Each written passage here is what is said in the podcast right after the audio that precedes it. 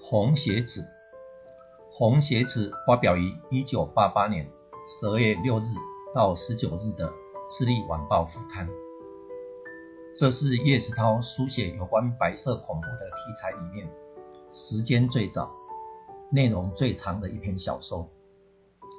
故事分成八个单元，主要牵涉六位人物，大多跟五零年代蔡孝乾的台湾省工作委员会。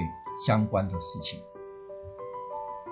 故事的重点是战后简阿桃在台南市丰国民学校，也就是现在的立人国小教书那段时间，每天都会经过闽街。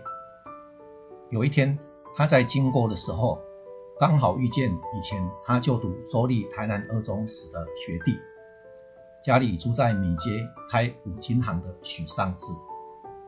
许尚志跟简阿桃都是喜爱文学的文艺青年。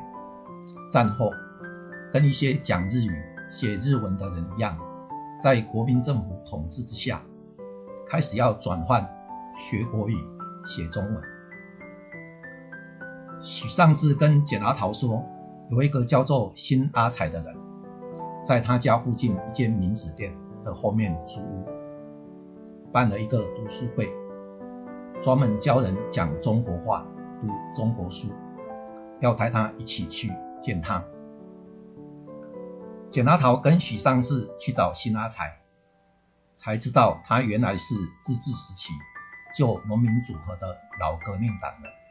战后，他们认为新来的统治者跟之前的帝国主义同样都是封建腐败的政权。所以要追求在台湾再一次的解放。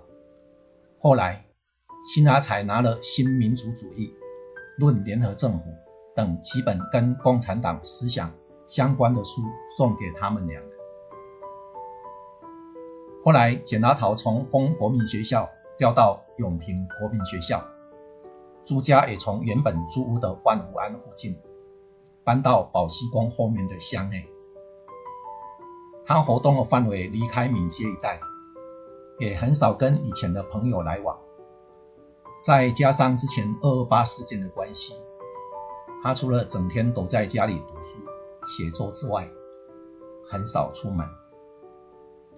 一九五一年九月那晚，简拿桃晚餐后出门去散步，来到大井头附近的皇后电影院。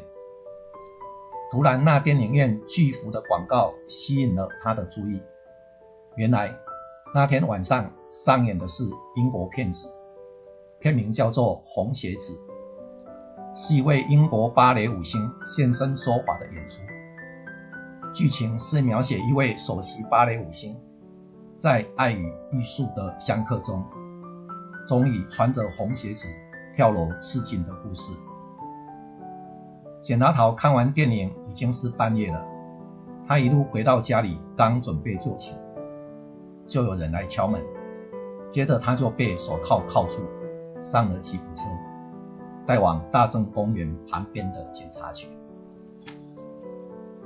经过连夜的审问，简拿桃才知道，是因为他几年前参加读书会的事情曝光了，一些成员相继被捕，白色恐怖的网。